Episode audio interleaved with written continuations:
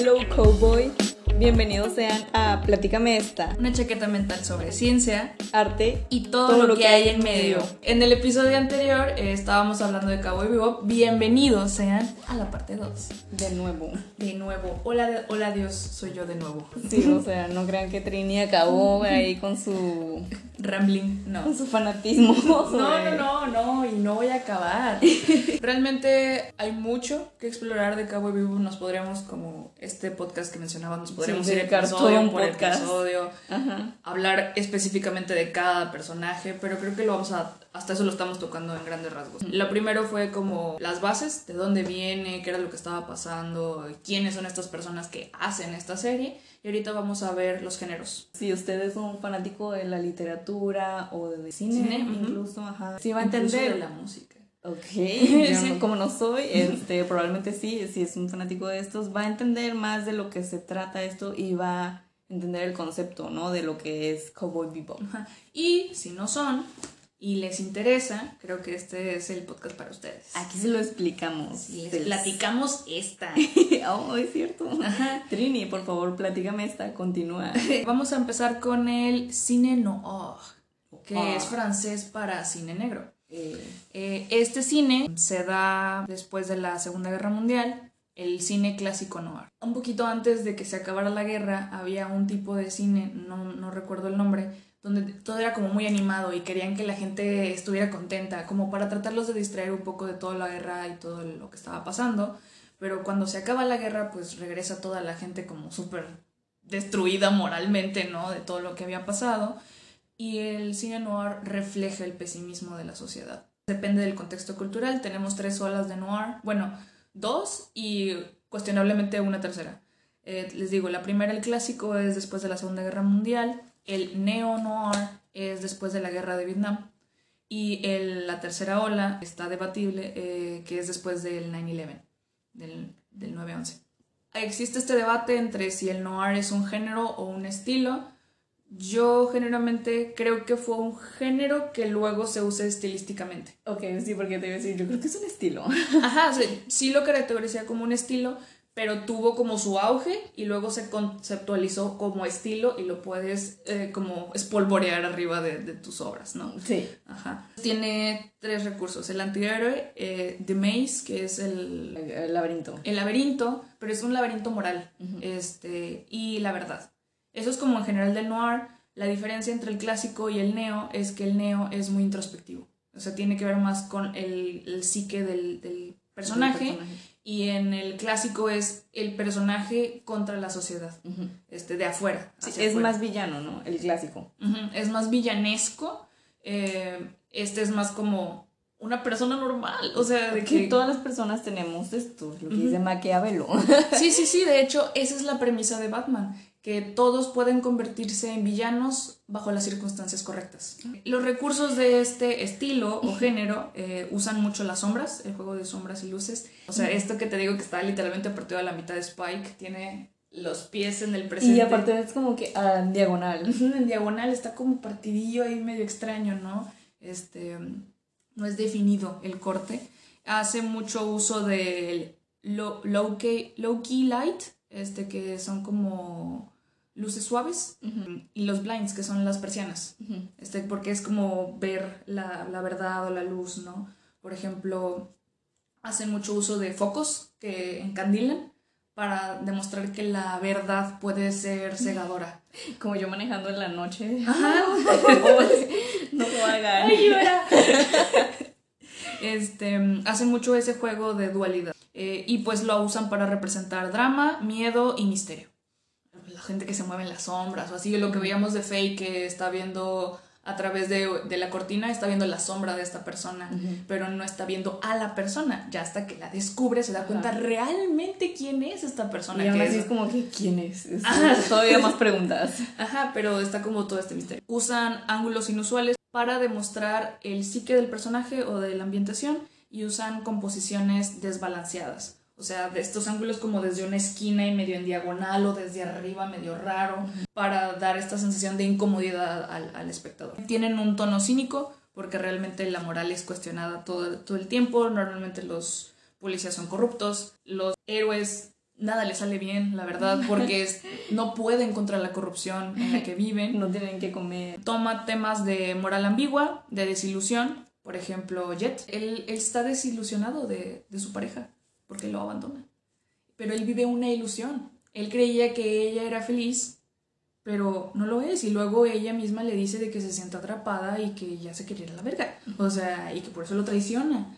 Eh, luego está el reflejo del pesimismo que decía de la, de la Segunda Guerra Mundial, la alienación, todos están solos, eh, nadie los entiende. Sí, y aparte ni siquiera se conocen, o sea, trabajaron juntos como tres años, solo así dicen, ¿no? Y es como que ni siquiera saben qué es lo que, de dónde viene, qué es lo que le pasó, cómo llegó ahí, no saben le dicen, nada. no te entiendo. Ajá. Y dicen, yo tampoco. Pero no preguntaste. sí. Tipo, podías preguntarme. Eh, como decíamos, Jet es un detective, era un policía y es traicionado por uno de sus compañeros. Su historia también está muy romántica, muy bonita. Me gusta mucho su historia, la verdad. Soy más, más fan de Jet que de Spike. Es que el personaje de Jet es mucho más maduro. Este, Este es más grande, es el más grande. Tiene treinta y tantos años. Ni Sí. siquiera es tan, tan grande. Es de los más grandes y es el que más emociones muestra. O sea, es más consciente de que tiene emociones. Sí, porque si es la gente mayor, como yo. como yo de 50 años. Em, y está como más empeñado en resolver. Sí está escapando de su pasado, pero no tanto porque él quiera, sino como que... no. Ya viví todo esto, es como que ya no quiero estar acá, o sea, es como que quiero seguir mi vida, es quiero seguir el camino. Sí, pero aún así le quedan cosillas pendientes. Y eso es como la característica del noir también, que te viene como alcanzando un poco el pasado. Em, luego tenemos el trope favorito de todos, que es el, la femme fatal. Eh, ella es caracterizada por Faye Valentine. Yay. Eh, y es para- un gran personaje. También es un muy buen Me personaje. choca mucho del live action, pero es un gran personaje. Es, es el. Ajá, es, es muy buen personaje. Eh, Es que es- está bien contada su historia. O sea, es un personaje hasta eso sencillo, Sí. eh, pero su arco completo y cómo termina y no, toda la serie de emociones que llega a experimentar al final es así de que, claro, güey, y es muy humano. Para ser una femme fatal tienes que tener las tres veces. Buena, ahorita y barata. No, tienes que ser bold, tienes que ser beautiful y tienes que ser bad. Tienes que ser fuerte, hermosa y mala. Bad to the bone. Eres mala, Teresa. Este simboliza la destrucción del hombre. Como sabemos, el, cine noir es después de la Segunda Guerra Mundial y entonces los hombres regresan y las mujeres están trabajando y es así de que, ah, caray, Se ponen los pantalones. literalmente. Literalmente. Ah. Y entonces están retando el status quo y los hombres tienen miedo. Ah, esto es visualizándote en esa época, porque es un personaje que ha evolucionado Sí. y se ha ido adaptando. Ajá, el clásico es así, empezó así este trope y va creciendo. Entonces es un personaje que reta el status quo y que los hombres temen. Ajá. O sea, y va, va evolucionando las cosas a los que los ¿Cómo hombres- pudo decirme eso una mujer? Ajá, y entonces eh, ellas usan su sexualidad como una herramienta. eh, que, oh Dios, ¿cómo te atreves, no? O sea, si de por sí ya somos este, un objeto, este, generalmente para los hombres es como que, ah, pues voy a aprovecharme de estas características, de esto que ya me están viendo de esta forma, pues para obtener un beneficio. sí. Y, y ese lado cínico es el que asusta a los hombres. Sí. Es como, ah, o sea, si yo te veo como objeto está bien, pero si tú usas ese objeto en mi contra, Y está a, mal. y a tu beneficio Ajá. está mal. Ajá, entonces, ah, pinches hombres. Ajá. Em, entonces tiene que ver también con los celos de los hombres, en donde ellos pues se iban a la guerra y ellos decían, es que mi mujer me está engañando con otro mientras yo estoy en la guerra. Viene de ese factor. Pues para qué se va. Güey. Y el que no son mamás. En los que rechazan la maternidad, ¿no? Luego ya tenemos femias fatales eh, Modernas. modernas. que son mamás, Sí. pero son mujeres trabajadoras. Oh, me encantan. Oh, hay un personaje muy bueno, es obviamente muy moderno, que es de Club de Cuervos, de esta serie de Netflix. Y no me acuerdo si se llama Mariluz o Marisol. Obviamente la conocen. Y es un femme fatal. O sea, usa esta. Este, ella sabe que tiene. Es, Bu- es bonita, tiene, es guapa. O sea, no solamente es bonita, es guapa y es sexy. Y usa todo eso. Y no es vulgar, o sea, porque la femme fatal no es, ah, digo, obviamente vulgar es todo este concepto de cosas y Ujú. es muy clasista y lo que sea, pero es esta persona así como muy así y lo usa a su beneficio, pero no es, o sea, la serie es, es muy buena, eh, espero que todos la hayan visto, es viejita y este... ¿Viejita? Eh, Pues ya tiene varios años que ¡Cállate, salió. estamos jóvenes! Yo no, este, pero es un buen personaje y es un buen femme fatal moderno. Sí, sí, sí. Entonces va, va evolucionando, ¿no? De qué es a lo que le temen los hombres, a la Sí. mujer empresaria, a la mamá trabajadora. Sí, es mamá, ajá, o sea, todo esto, o sea, no tienes que ser, ni siquiera tienes que descuidar a tus hijos para ser un femme, fat- femme fatal, o sea, Ajá. es un, es un Es tipo de personaje muy, muy bueno. Es simplemente no caer en el estándar impuesto por los hombres, que beneficia a los hombres. Y luego está este lado cínico o materialista, porque es representado por la mujer trabajadora. Empiezan a ellas a, ganar su propio dinero y dicen, ah, es que qué avariciosa. Sí, y a así. independizarse. Ajá, y dicen, ellos le tienen miedo a que las mujeres han ganado mucho poder fuera de la cocina. Literal. Empiezan a independizarse y entonces las empiezan a ver como, pues sí, avariciosas, cuando realmente solamente están buscando su independencia, este, emanciparse de, de sus familias y así. Es característico de este personaje que esté escondiendo su verdadera identidad por dos razones. Una, porque está fingiendo todo esto bonito y sensual para engañar al hombre y al mismo tiempo eh, no está mostrando su verdadera esencia porque la sociedad no se lo permite. Y además, ¿para qué chismosos? Es como que déjenme trascender. valga caca. Sí, o sea. Este, entonces están como estos dos lados de la moneda en donde lo ven, o sea, es una villana por engañar a los hombres y no ser ella misma engañándolos, pero realmente es lo que le piden todo el tiempo, que no sea ella misma, que se calle, que se vista de esta forma, que actúe de, de- de determinada manera. Es lo mismo, está mintiendo. Son simplemente uno es para gusto de hombre y otro es para em, beneficio propio. Ajá.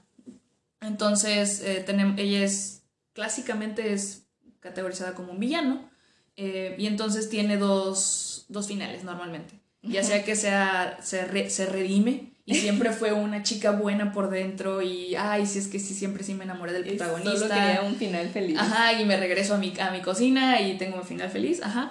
O realmente está podrida, o sea, es una villana por completo, se desquicia, eh, back to the bone, y, y entonces tiene que ser castigada. Como la usurpadora. Varios autores alegan que representa la muerte. O sea, es esta cosa que te está acechando, que te está buscando, que es hasta cierto punto seductora, es imposible resistir. La Black Widow. Ajá, la Black Widow, una femme fatal. Eh, y pues claro, viene de todo esto de la, de la Segunda Guerra Mundial, ¿no? Eh, luego tenemos a los westerns, que es un tema grandísimo, no tienen idea de la cantidad de videos que vi. Eh, pero Terminé ya se enamoró de Clint Eastwood. sí, que creo que amo a Clint Eastwood. Ah, es que... ¡Qué hombre! Se me salió lo hetero. ¡Qué oso! Se me salió lo hetero. Tenemos el primer western, que se categoriza como western, en 1903, con The Great Train Robbery, el gran asalto al, al tren, eh, que el trope en general es como el ideal americano. Habla de cosas sobre la libertad, el heroísmo, el destino y la independencia. Todo lo que es América. Este, Make America Great Again. God bless America. Ajá. Y es este juego de la moral versus el estatus. Hace mucho distinción de clases, pero presentan personajes tipo como está el banquero, pero es bien cochino y es bien pervertido y así. Y luego está esta prostituta, pero su moral es impecable y siempre hace lo correcto y De así. que yo no doy besos en la boca. Ajá, cosas así, ¿no? Entonces hace este contraste en que los ricos son desagradables y los, los pobres tienen más eh, Moral. moral. Ética. Sí, como telenovela mexicana. Ándale, ajá, sí. Tenemos al clásico héroe, que está un poco outdated, es un outcast.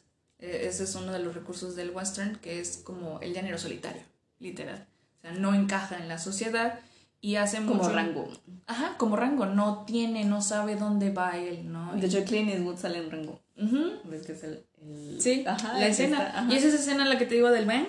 Este, esa es escena icónica también. Eh, y habla mucho de la justicia y la gloria, el honor.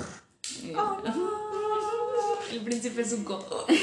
Este, mm, eso es como característico. The Great Dane Robbery es el primer film silencioso de western y de él sale esta escena icónica que también se repite. Eh, sale en ese, el del robo al tren, luego la replican en Goodfellas, Goodfellas y en Live and Let Die y en Cabo Vivo. En Live and Let Die es este de James Bond, en donde va caminando y luego le apunta a la cámara y dispara. Ajá. Ese, esa escena de apuntar a la cámara y disparar viene de ahí. Entonces, cuando se acaba Cowboy Vivo, ya ves que Spike apunta a la cámara y le hace bang. Es todo un homage a, a, los westerns. Luego tenemos el western spaghetti.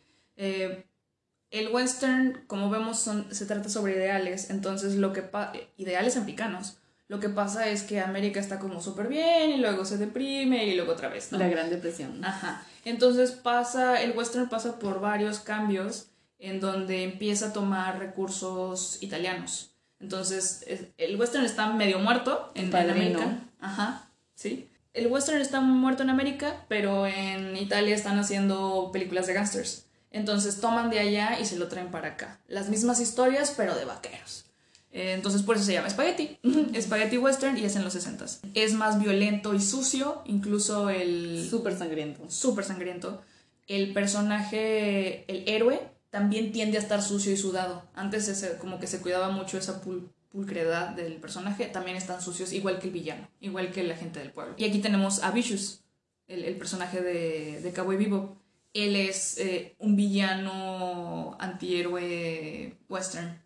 Este, parecido, ¿no? O sea, es, es, muy violento y se rige bajo esta, esta moral violenta. Suele ser lento y melancólico y trabaja temas sobre el fracaso, la pobreza y la desgracia. Ya no es tanto sobre las peleas y el bang bang bang, o sea, sí es muy sangriento y todo, pero tiene que ver más con el, el arco de los personajes, cómo se van desarrollando, por eso es lento. Y por eso el Cowboy Bebop es un spaghetti western, porque es, es largo a lo largo de los episodios. Y hace esta comparación entre el género solitario, que era el clásico, y ahora en el spaghetti está hablando sobre el, la, el partnership, la Alianza. La alianza, la camaradería. La camaradería. ¿Qué tiene? El comrade. Ajá, el comrade. Spike y Jet, ¿qué es lo que dicen? De que pensé que éramos compañeros. Este, Vicious y Glenn. Ajá. Y Vicious y Spike. Ajá. Eran compañeros también y se traicionan y no, hombre, un chingo de cosas. Todo por una vieja, todo por un culito. el héroe es parecido al villano en que es egoísta se rige. Ajá, sí, por eso me caen mal esos dos personajes. Vicious y Spike los odio. Y de hecho, en ese episodio que vimos, se muestra muy bien porque le dice: Yo voy por mi mujer, tú ve por la tuya. O sea, así como. Yo, yo tengo mi historia, yo quiero esto y, ya no. Entonces, mucho del Cowboy Bebop está inspirado en el Spaghetti, pero Cowboy Bebop cae en el neo-western. Pero antes del neo-western tenemos un periodo de surrealismo en los 70s. Está otra vez muerto el, el western. Es que es algo que revive y se vuelve a morir. Es un ciclo. Y lo, me lo, medio lo reviven con el surrealismo porque está la contracultura. Entonces dicen, bueno, vamos a adoptarla y empiezan a hacer estos westerns súper raros, bizarros, este, que no son clásicos, em, y entonces atrapan como a la gente joven. ¿Oh, sí?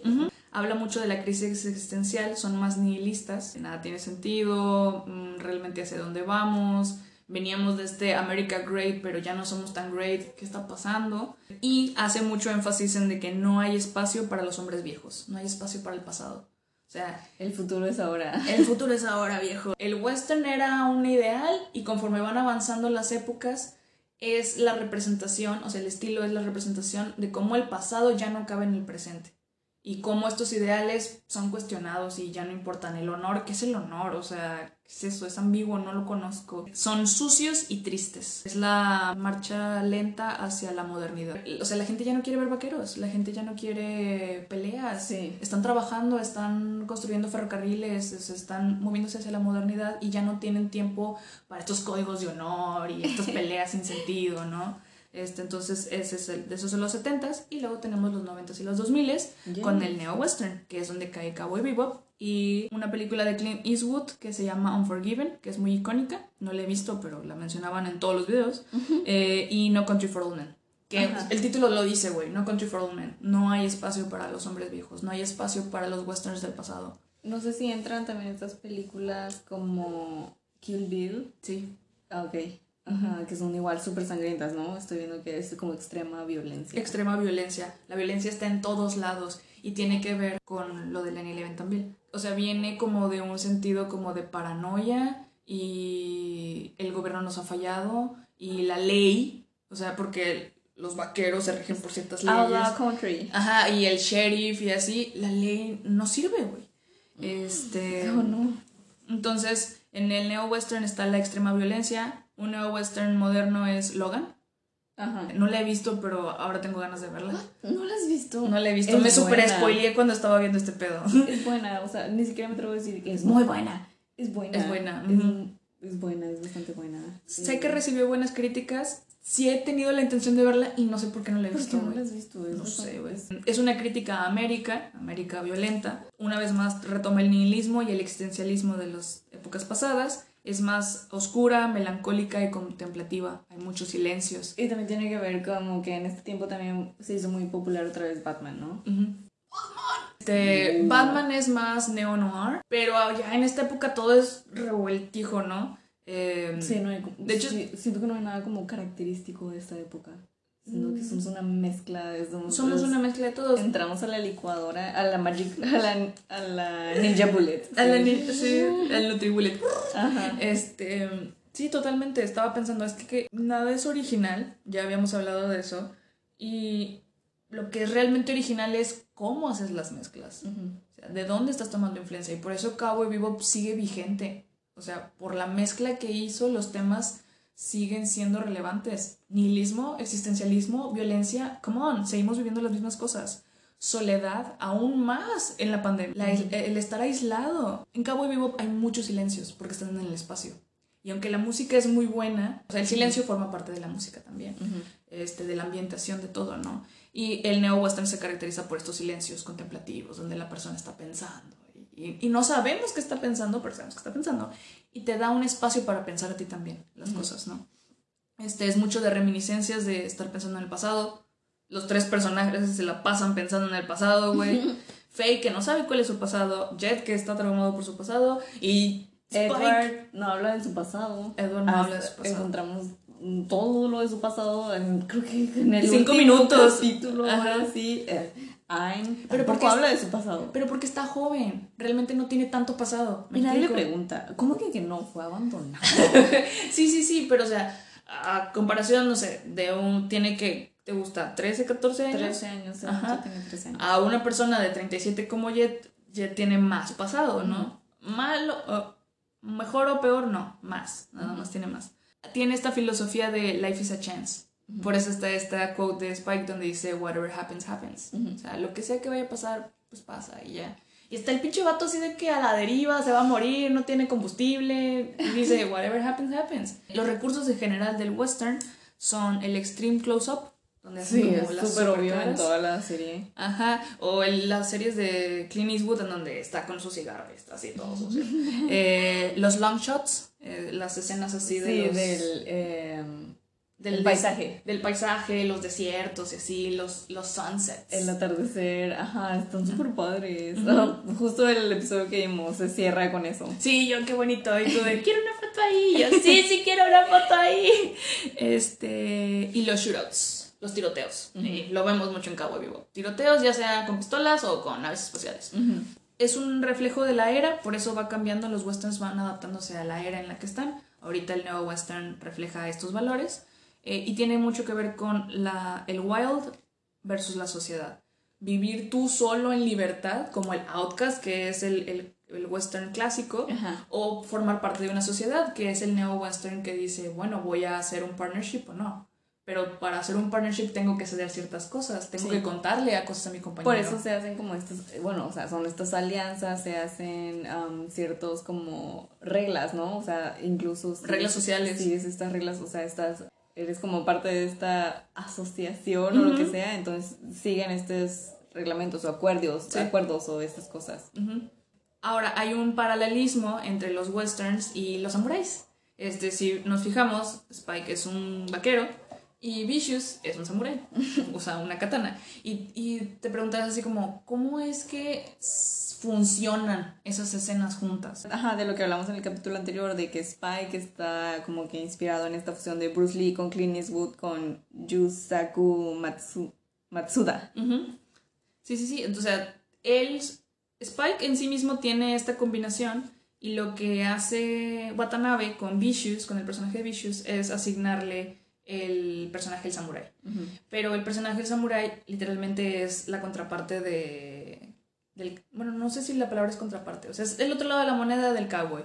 Entonces... Sí, o sea, en lugar de western lo haces así. sí, lo que pasa es que los dos son héroes históricos de sus, de sus respectivos países y entonces tienen un set de valores que conforme va avanzando el tiempo se va distorsionando. Como en esta escena final, ¿no? Eh, spoiler, donde este, sus, armas, ¿no? Están... Em, este, Spike tiene la katana. ¿Katana? Sí, es una katana. Ajá, tiene la katana y el Vicious tiene la pistola, entonces como que se la cambian. Ajá, porque tienen un código entre ellos mismos de honor del clásico western oh, de una pelea justa y entonces entregan sus, sus armas de preferencia sus respectivas armas sus respectivas armas y luego se mueren eh, o no se mueren, mm, quién sabe. Yo digo mueren.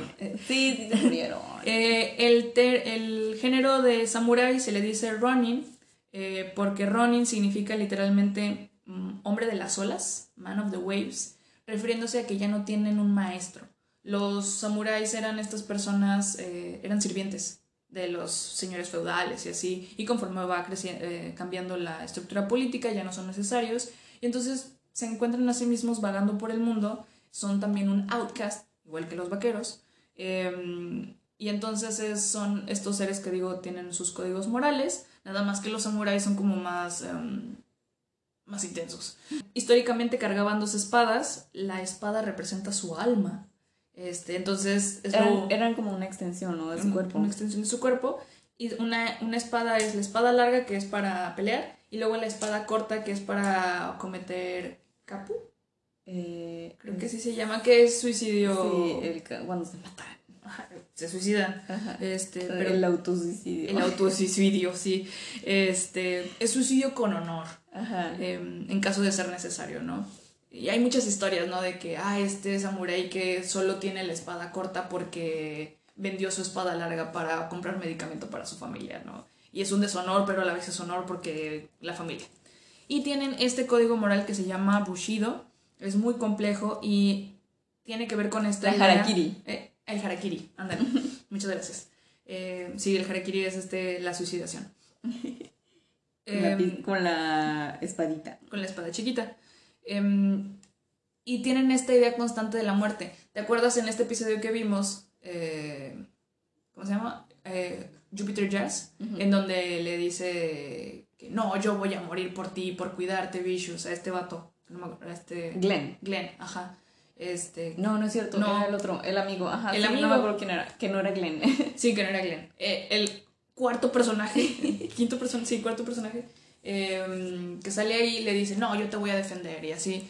Y luego lo mata, eh, lo mata Spike, lo mata Glenn y Spike se enoja con Vicious y le dice, está muerto. Y le dice, es que él no murió por mí, murió por las reglas. Ajá. Y ese es, ese es el código de los samuráis. O sea, llega un punto en donde incluso a los, a los hombres a los que están sirviendo se dan cuenta que son corruptos y que son crueles, pero es tanto el peso del honor y la lealtad que, que siguen siguiendo sus órdenes, incluso cuando saben que están haciendo las cosas mal. Bueno, estos son como los temas principales que trabaja Cowboy Bebop. A fin de cuentas les digo, es Cowboy Bebop, es un western, pero tiene como súper espolvoreado, más bien como espolvoreado, como un glaze. Como un glaseado, un glaseado de cine noir. Con toda esta información van a poder ver de forma diferente las escenas, cómo maneja toda la serie. Está hermoso. Sí, es em, noir, western y ciencia ficción, que estaremos hablando más adelante. Entonces, bueno, de eso vamos a hablar después de esta pausa. Vamos a hacer una pausa para ir al baño, tomar agüita, eh, manténganse hidratados y sigan escuchándonos. Sí, sigan escuchándonos.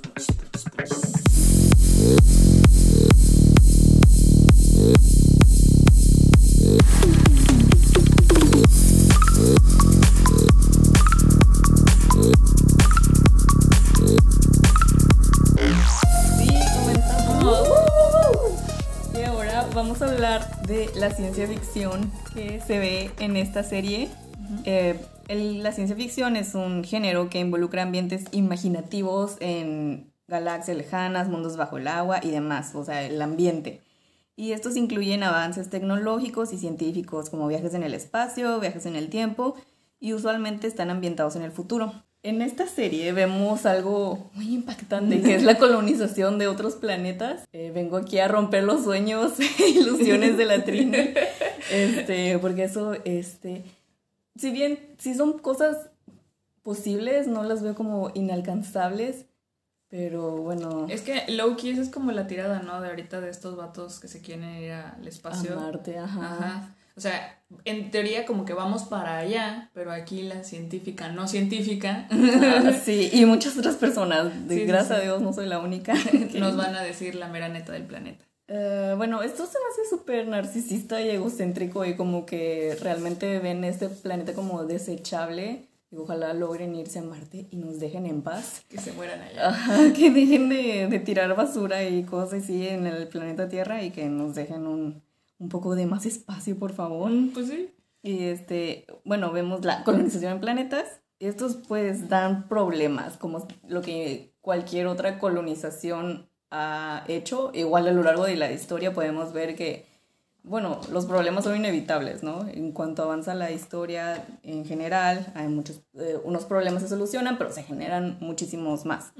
Este son problemas económicos, sociales, ambientales y de salud, incluso de salud mental. Eh, se necesitaría, considerando el ejemplo de la vida en Marte, de humanos llegando a Marte, pues desarrollar toda una biosfera. O sea, no es como que llegar y, y aquí ya pon- Como la- pongo mi sillita, Como la película del marciano. como la película de The Martian. Ajá, pero ahí solo es una persona y mira todo lo que, o sea, Todo lo que necesitó nada más para mantenerse él solo. Él solo, Ahora imagínate toda una población. Y aparte de que, bueno, es una película, ¿no? Ajá. Pero este ya llevaba su capsulita, ya tenía como su tiendita de que ahí, aquí vivo yo y, y ya estaban instalados ahí. Este, pero imagínate eso para, no sé qué quieres, unas 50 personas para empezar a colonizar algo, Ajá. como no sé cuánto necesites. En ese objetivo de colonizar Marte sería extraer ahora los recursos de la Tierra para llevarlos a Marte. Entonces, ¿No es al revés?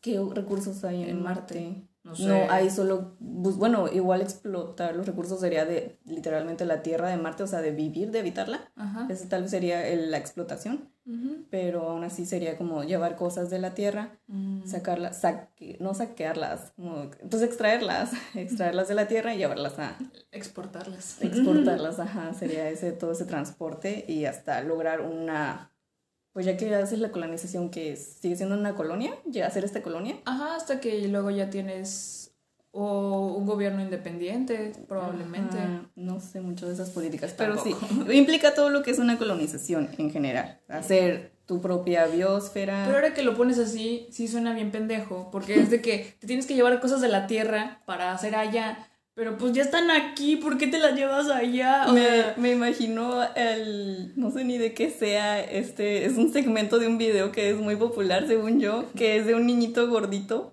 que es, ha de ser como de Home and Health o algo así, y que eh, llega una persona, una señora, y que como que le pone una dieta o algo así, entonces convive con ellos y no sé qué tanto, entonces el niño hace su maleta y empieza a poner como su comida en su maleta y dice, me voy de aquí, no sé qué, ¿sí sabes cuál es? No, pero sí, o sea, es así, ¿no? De, Ajá. me voy de aquí y, Y te, te llevas, todo, cosas, pero te llevas todo de aquí, ¿no? Es como, ay, pero si te quieres ir de aquí de verdad, no te lleves no nada. te lleves nada, claro. Ajá, exacto, eso es lo que quería decir. Um, bueno, eh, implica todo esto, son una serie de muchísimos problemas. A mí se me hace una estupidez, la verdad. Pero pues ojalá lo hagan y estaría interesante, digo, sería un buen artículo. lo leería, sin duda. Ok. Um, también eh, en esta serie, en Cowboy Bebop, eh, usan otros temas como la transferencia mental. En este episodio que es el brain scratching o algo así, brain scratch, algo así como rascada de cerebro, no sé cómo se llama en español. En donde esta persona, ah, spoiler, que está como en coma, como está como en un hospital, transporta su mente a una computadora y hace todo un sistema y se arma todo un culto. Y Faye entra a ese culto, ¿no te acuerdas? No, no me acuerdo. Sí. Bueno, Bu. Ed y Ayn hackean el sistema. Está muy chistoso, la verdad. Me encanta porque primero usan a este de Jet para que. Ah, porque entras a través de una consola de videojuegos. Ya compran la consola y se meten al sistema, pero pues es como doloroso, ¿no? Este, porque tienes que me- transferir toda tu, tu memoria, todo tu cerebro al sistema o lo que sea. Entonces está Ed en la computadora de que, oh sí, eh, crea su usuario, crea todas estas cosas y el otro Spike de que, ay no, no puedo, que me duele mucho. Entonces le ponen esa cosa a Ayn y él ya logra, o sea, lo logra todo de que, ajá, en un ladrido ya entra y ya están adentro. superior mentalmente. Sí, me encanta eso. Data dog. Y está muy bueno. Pero igual, esto tiene una, una ideología. Filosófico. Ajá, filosófico. ¿Qué dije? Ideológico. Ideológico, ajá. Pues es que No, sí. es que sí, es, es una ideología filosófica, porque escriben de esto los filósofos y es todo lo del transhumanismo. Es el siguiente paso que, que vamos a dar como humanos, ya vamos a dejar este cuerpo biológico, vamos a ser máquinas y vamos a ser humanos superiores, no sé por qué quieres, o sea, bueno, X. este, y así, entonces vemos también esto como parte de la ciencia ficción que se ve en la serie que está muy interesante. Em, traen algo con la inmortalidad, ¿verdad? Este, bueno, muy narcisista de sus partes. Y está también este Dimitri Itz, Itzkov, Itzkov, algo así, ajá. Ajá, que él es uno de estos emprendedores millonarios que quieren eh, empezar, bueno, ya empezó un proyecto en donde quiere transferir toda la mente humana a una Ah, computadora. lo que me dijiste de que ustedes lo van a hacer y yo no. Me dio mucha risa porque los prim- empe- cuando empecé a leer sobre él, am, las primeras publicaciones que se realizaron al respecto, eh, como cronológicamente decía, sí, yo voy a transferir mi cerebro a una máquina. Entonces conforme iba avan- avanzando la cronología, él decía, voy a ayudar a los demás a transferir sus cerebros a sus máquinas. Yo no, solo para los demás, para ayudar. ¡Culo! Ajá, o sea, algo debió haber leído y dijo, ay, como que es un poco peligroso, mejor que lo hagan otras personas. Sí, pues sí. Y es un proyecto que se llama Iniciativa o algo así, 2045. O sea, para el 2045 él ya quiere transferir una mente humana. Ya. Pues a por eso dicen el burro por delante. Sí.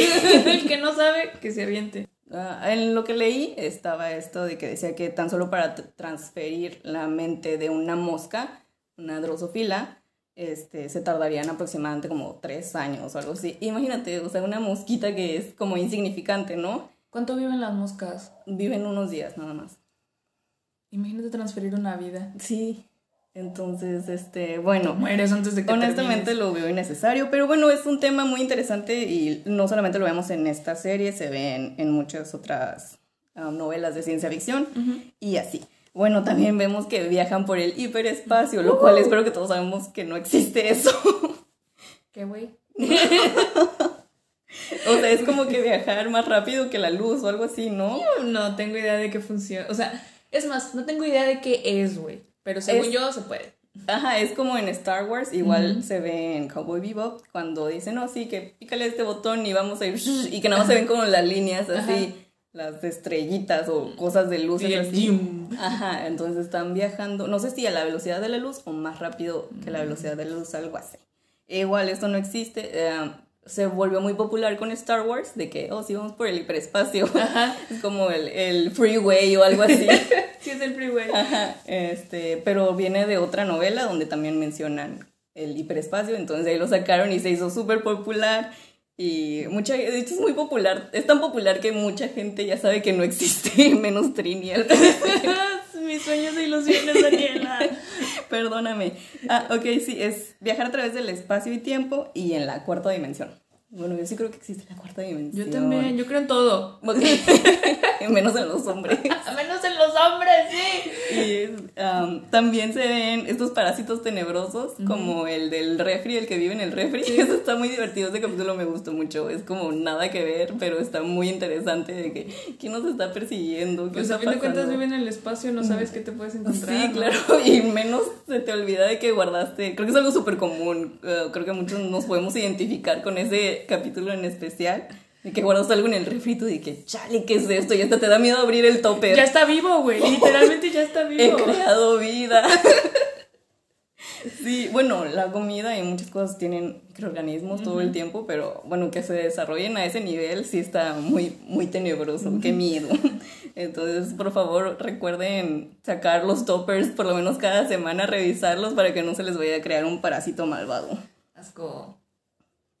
También este tema que se me hizo muy interesante que, pues yo lo considero ciencia ficción, no sé, que es el de La ciudad sin mujeres, ese capítulo, que es el de Jupiter Jazz. Jupiter Jazz, sí. Eso me, se me hizo muy interesante, como, porque no habría mujeres. Bueno, pues vemos que sí van mujeres, ¿no? Como a visitarlas, están las chicas trans.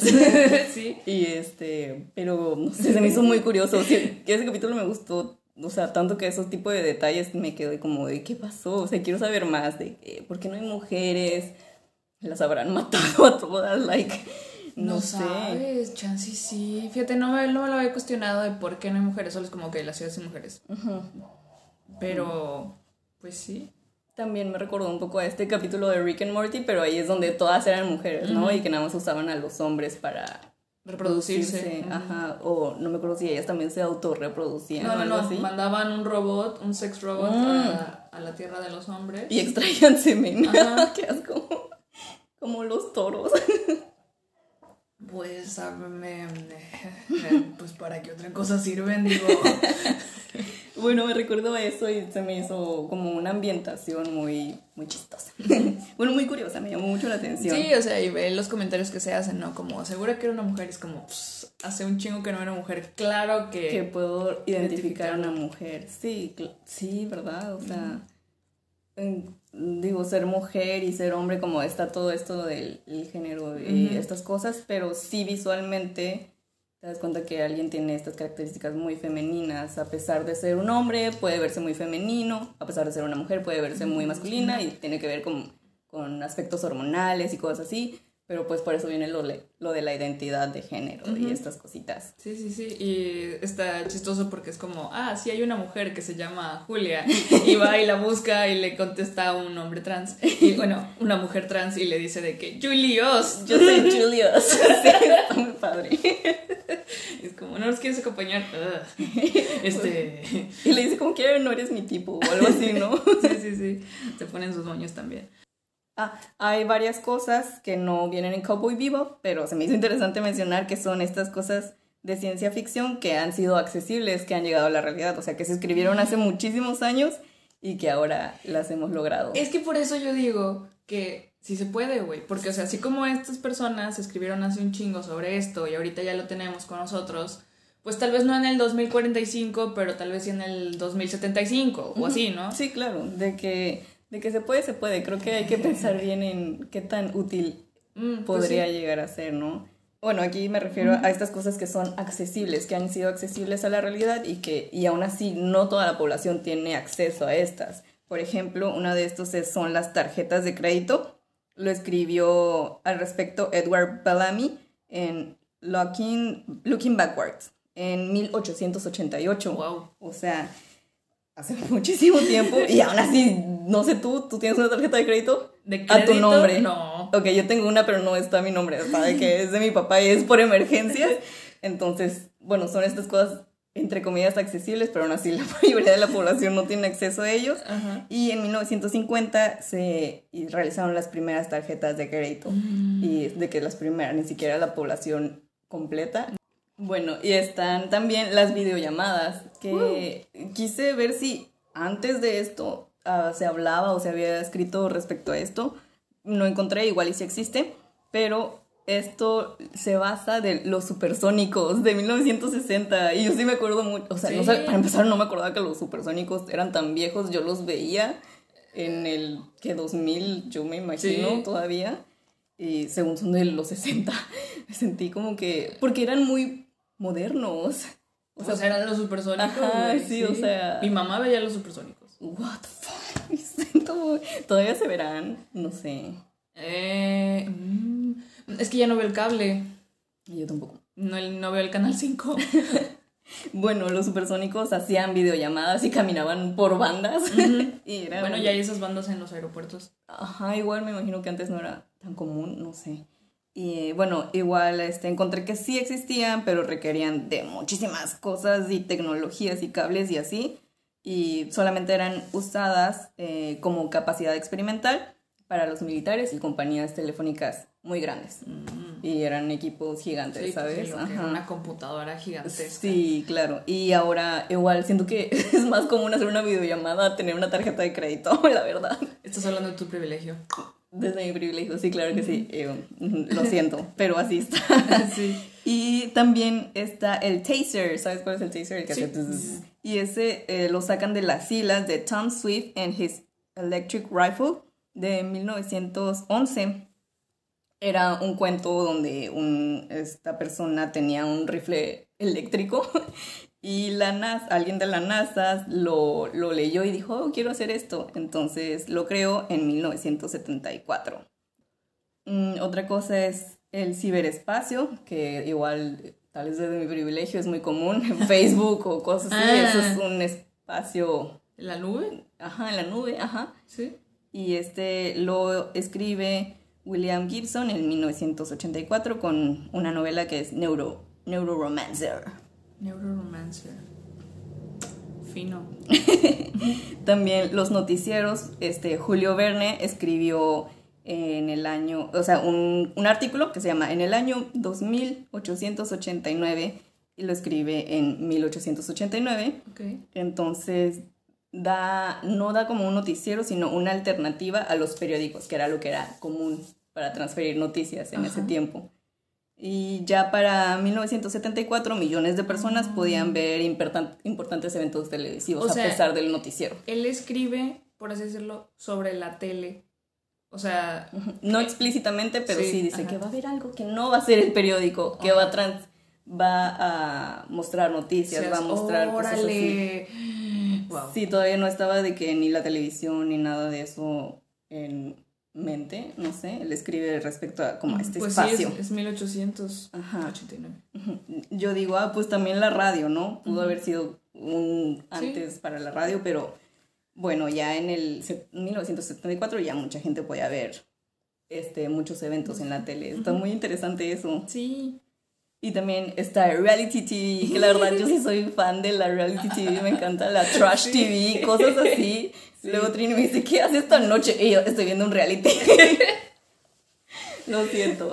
Está bien, yo veo anime, tú ves Trash TV, cada quien su vicio, güey. Pero se me hace en realidad súper interesante Reality TV porque es, es como esta forma de, eh, quiero decir, antropología o algo así, como de ver cómo la gente se comporta, la gente, entre comillas, normal, ¿no? O común, cómo se comporta sabiendo que está siendo vista a través de una Sí, pantalla. como, ¿por qué crees que tuvo tanto pegue en su tiempo Big Brother? Ajá. Cosas así, porque nos gusta observar a otros humanos. That, that's fucking creepy. Está súper, está súper enfermo. Pero está más enfermo la gente que se mete a esos programas, güey. Pero por- lo hacen por dinero. Bueno, Tú no lo harías, la verdad yo sí. Me sacarían luego, luego porque estoy bien aburrida. Pero sí lo haría. Chance, chance y ganas. Porque como no te metes en pedos y no te metes en dramas, güey, tú así de que en una esquina. Nadie ¿no? se acuerda de que existo, de que por quién votaron, sepa la bola. Um, y bueno, eso solo son algunas cosas que igual mucha gente no tiene. Yo no tengo nada smart, no tengo tarjeta de crédito, pero es como más común tenerlas. Ah, me parece que hay más cosas. Hay cosas igual que son um, como están en etapa experimental, que ya son alcanzables, que ya se han logrado, pero quise mencionarlas como las más accesibles a la población en general. Sí. Ahora voy a hablar de Jet, porque es- creo que es mi personaje favorito. Jet. Bueno, no, no es cierto. Mi personaje favorito es Ayn. Eh, Jet es mi segundo personaje favorito. Ah, me cae muy bien porque él hace, él tiene bonsais. Esto es como esta terapia para la salud mental que va mucho con, con su estilo de vida, ¿no? Él como que quiere olvidar o quiere dejar atrás su pasado. Eh, no de esta, bueno, todos quieren dejar atrás su pasado, pero no como este Spike, ¿no? Que no quiere hablar de eso y que no sé qué tanto. O Fai, que ella... Que ella no sabe. Ella no sabe y quiere saber, pero al mismo tiempo no quiere saber, entonces está esto. Y él creo que él es más consciente de su pasado, sabe que no puede hacer mucho al respecto. Entonces, ¿qué le queda? Pues voy a cortar mis bonsais, voy a hacer poda. Y esta es una práctica ancestral que se ha hecho en los jardines japoneses de años. Um, hay un, todo un arte en el cuidado de estos árboles pequeños, en la poda, el alambrado, porque les ponen alambres a las ramitas en lo que van creciendo para que tomen como estas formas y así. Entonces, por eso ves como que unos están así como, como abiertitos de estos, así muy chistosos y luego se vuelven a levantar y luego se vuelven a doblar. O sea, los vas guiando. Los vas ajá, modificando. Ajá, les das una guía, una estructura y también de su nutrición, porque hay unos que dan frutos entonces, como los tienes tan chiquitos, um, pues tienes que darle suplementos nutritivos, diferentes tipos de micro y macronutrientes para que logren desarrollar un fruto o una flor. Y están súper bonitos, está muy interesante esto. Y bueno, él, él, nada más lo vemos podándolos, pero hay todo un, un arte y una ciencia en esta y área. Tiene varios, ¿no? Nada más. Sí, tiene varios. Ajá, sí, no era como que uno, tiene muchos. Qué padre. Um, y esto incrementa significativamente la actividad nerviosa y parasimpática. Reduce el estrés, disminuye el ritmo cardíaco y la presión sanguínea y también mejora la digestión. Creo que por eso lo hago. Él es un cyborg, tiene un bracito este, cibernético. ¿o cómo un brazo pues, de robot. Un brazo robótico, una prótesis. La pierde el brazo, ¿verdad? Sí. Ahora que lo recuerdo. Y bueno, son estos humanos máquina eh, o humanos biónicos. Las, es diferente a las prótesis porque estas solamente reemplazan al órgano perdido por función, pero no logran sentir nada, ¿no? Y bueno, algunos que se pueden considerar, considerar, obviamente depende de la persona, como un cyber, que son estas personas que ya tienen sus amplificadores auditivos, la gente que tiene sordera, ¿Sí? pero que les, no, no los aparatitos esos que van afuera, no, los audífonos, sino ajá, los que vienen y que tienen como una cosa acá, ¿sí los has visto? Sí. Ajá, bueno, aquí en, en, la cabeza, en el cráneo, como un botoncito, la verdad, no, no sé bien qué sea. Y es un implante coclear. Coclear. Ajá. Y este aumenta las señales acústicas transformadas en señales eléctricas que estimulan el, el nervio auditivo. Mm. Y también está Ain. Oh, y él es un Pembroke Welsh Corgi, o sea, un corgi galés de Pembroke. Estos son mascotas de granja, son pastores. Y en el 2014 estuvo en peligro de extinción. Wow. Y Güey, como somos los humanos, al chile nos gusta algo y vamos y lo arruinamos. Ah, no, de hecho están en peligro de, estaban en peligro de extinción porque la gente no los compraba. Ah, lol. Y gracias a la serie The Crown, en donde muestran a la princesa, a la princesa, a la reina, ya era reina, a la reina Isabel joven con un perrito corgi, fue que empezó a, que se hizo popular de nuevamente. The Crown salió en el 2014. No, creo que salió en el dos, no sé en qué año, pero ah, va relacionado, o sea, hay estudios, ¿no? Donde relacionan justo ese episodio con cómo aumentó la popularidad del corgi. Claro. Y creo que fue como en el 2017 o 18 o algo así. Entonces ahí aumentó, aparte de todo esto del internet, ves que hay muchos memes y muchas cositas de que hoy son adorables, quiero uno. Y así, este, entonces aumentó su popularidad y ya no está en peligro de extinción. Porque son muy bonitos y adorables y suavecitos. Tienen su carita de zorro y corgi literalmente significa perro enano. Un perro chaparro. Un perrochito, un perrochito. un perrito chaparrito. Y son super cute, súper adorables. Y este es un Ain, es un data dog. Está modificado en el laboratorio, es hacker, es súper inteligente, pero no habla. Y tampoco se dice exactamente qué o cómo lo hace, pero me encanta, la verdad es. Pero se nota su inteligencia. O sea, si de por sí un perro promedio, realmente creo que los tenemos muy bien humanizados te hablan, güey. O sea, tal vez no hablan español o inglés, eh, pero sí te saben decir las cosas, ¿no? Y tú puedes leerlos con su colita, con sus expresiones, con... Con, lo que hacen, sí. Y también está Faye, que ella fue criogenizada. nuevamente, esto es de ciencia ficción. La criogenización sí se ha hecho desde hace varios años. No sé en dónde salió por primera vez esa idea, pero este tratamiento es donde a una temperatura de menos 196 grados centígrados se somete el cuerpo de un humano que haya pasado por una muerte cerebral. Solamente muerte cerebral puede ser criogenizado. Y estos cadáveres son considerados legalmente moridos. Ok. Porque pues, su cerebro se apagó y es algo carísimo de París. Este, se ve como las altas temperaturas, perdón, las bajas temperaturas fracturan ciertos órganos a nivel celular y se requiere de toda una regeneración de tejidos para volverlos a traer a la vida. Hay varias empresas que se han dedicado a esto, ah, muchas ya están en bancarrota, ya no sirven. No encontré qué hacían con los cuerpos, eh, no sé. Cuestionable. Tampoco me metí mucho al respecto, si usted sabe, por favor avísenos. Y prácticamente revives para volverte a morir porque estás dañado. ¿no? Estás, ajá, muy, muy dañado y hace frío aquí en la cima, entonces, este, no lo recomiendo. Digo, es triste morir, que la gente muera, pero hay que dejarlos. Así como que muy triste. No sé, güey. Yo con este trip de la depresión y así, hubo un punto en donde tuve que, donde hice las paces con la muerte y dije, eventualmente me voy a morir. Y al menos para mí es un consuelo. El saber Sí. que un día todo esto se va a acabar y ya. Descansar en paz.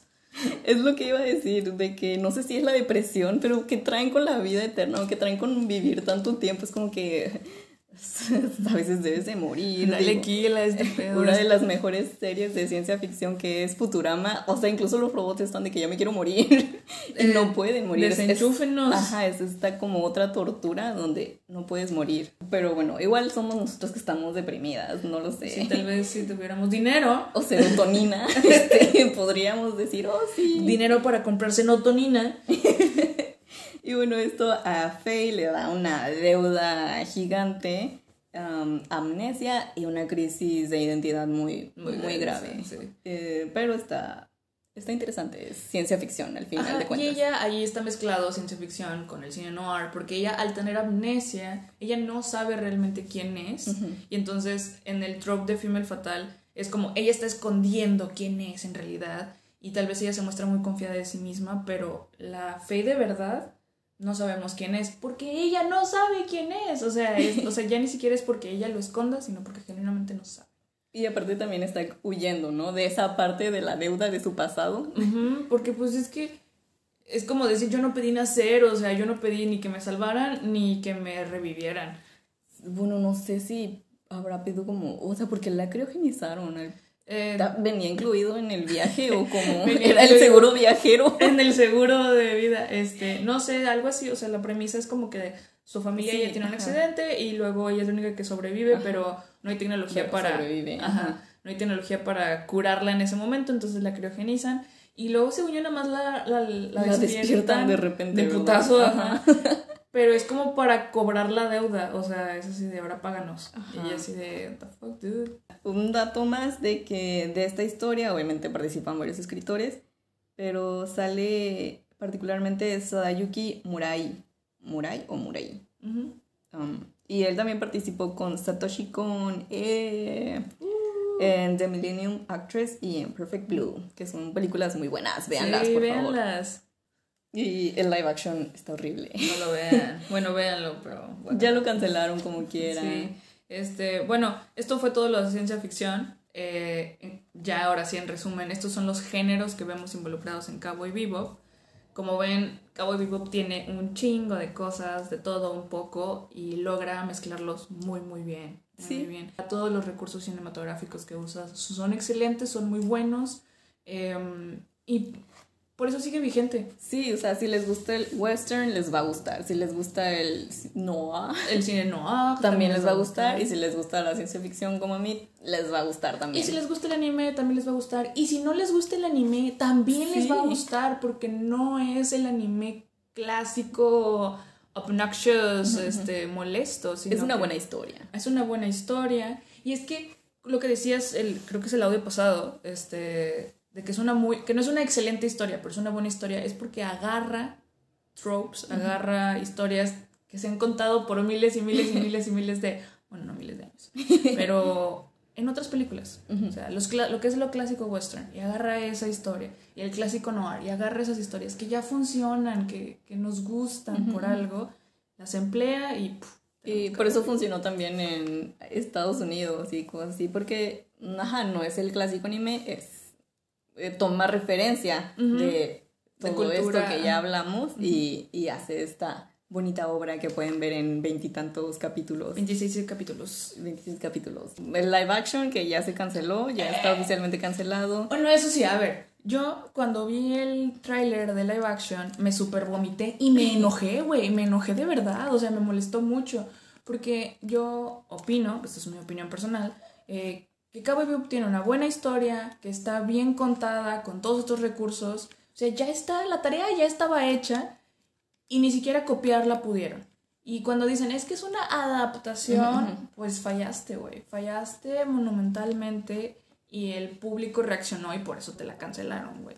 Eh, hubo, eh, no sé, yo no conocía a nadie, pero leí como que decían, no, sí es una buena adaptación, pero aún así está mejor la animación. Am, también escuché un podcast en donde decían que esta persona nunca había visto el anime, entonces empezó a ver la, el live action y lo que le causó fue como curiosidad por ver el anime. Eh, no terminó de ver el live action, vio el anime, terminó todo el anime y ya no quiso volver a ver live action. No, pues, "Eh, me gustó más el anime. Esto fue Platícame esta. esta. Muchas gracias por escucharnos. No se olviden de seguirnos No en sé. nuestras redes sociales. Si nos gustó, eh, síganos en Twitter, arroba platícame esta, en Instagram, arroba platícame.esta. Eh, si les gustó, mándenselo a un compañero, a un amigo, a su amigo Taku. Y en Spotify ya pueden eh, calificarnos, pónganos 5 estrellas. Sí, 10 de 10. Nos vemos. Bye. Bye.